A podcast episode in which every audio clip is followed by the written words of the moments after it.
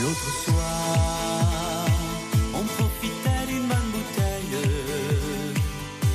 dans la vieille ville ajaxienne. Quand elle est arrivée. On pourrait croire la chanson récente, et pourtant, la Goffa Lolita est née dans les années 80, au cœur des bars de Corse. Pas de disque à l'époque, juste la mémoire collective pour transmettre la chanson.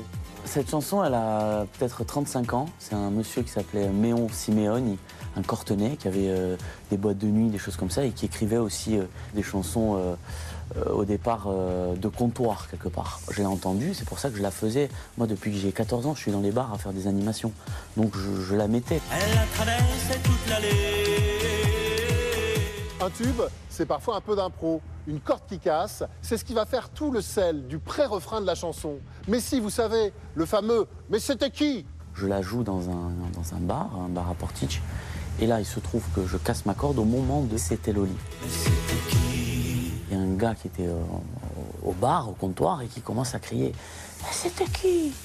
Mais c'était qui? Et on commence à s'envoyer le Mais c'était qui? Et tout le bar commence à reprendre C'était qui C'était qui?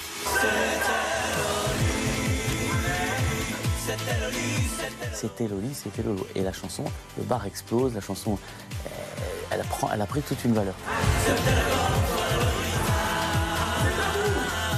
Dans ces spectacles, Vincent voit bien l'effet produit par la chanson. Alors il en retravaille les paroles. Il y croit tellement qu'il va casser sa tirelire. À l'époque, moi, je gagnais 100, 100 ou 150 euros pour, jouer dans les bars. En fait, je suis parti à, Paris pour l'enregistrer. Tout à mes frais, hein, quelque part. hein.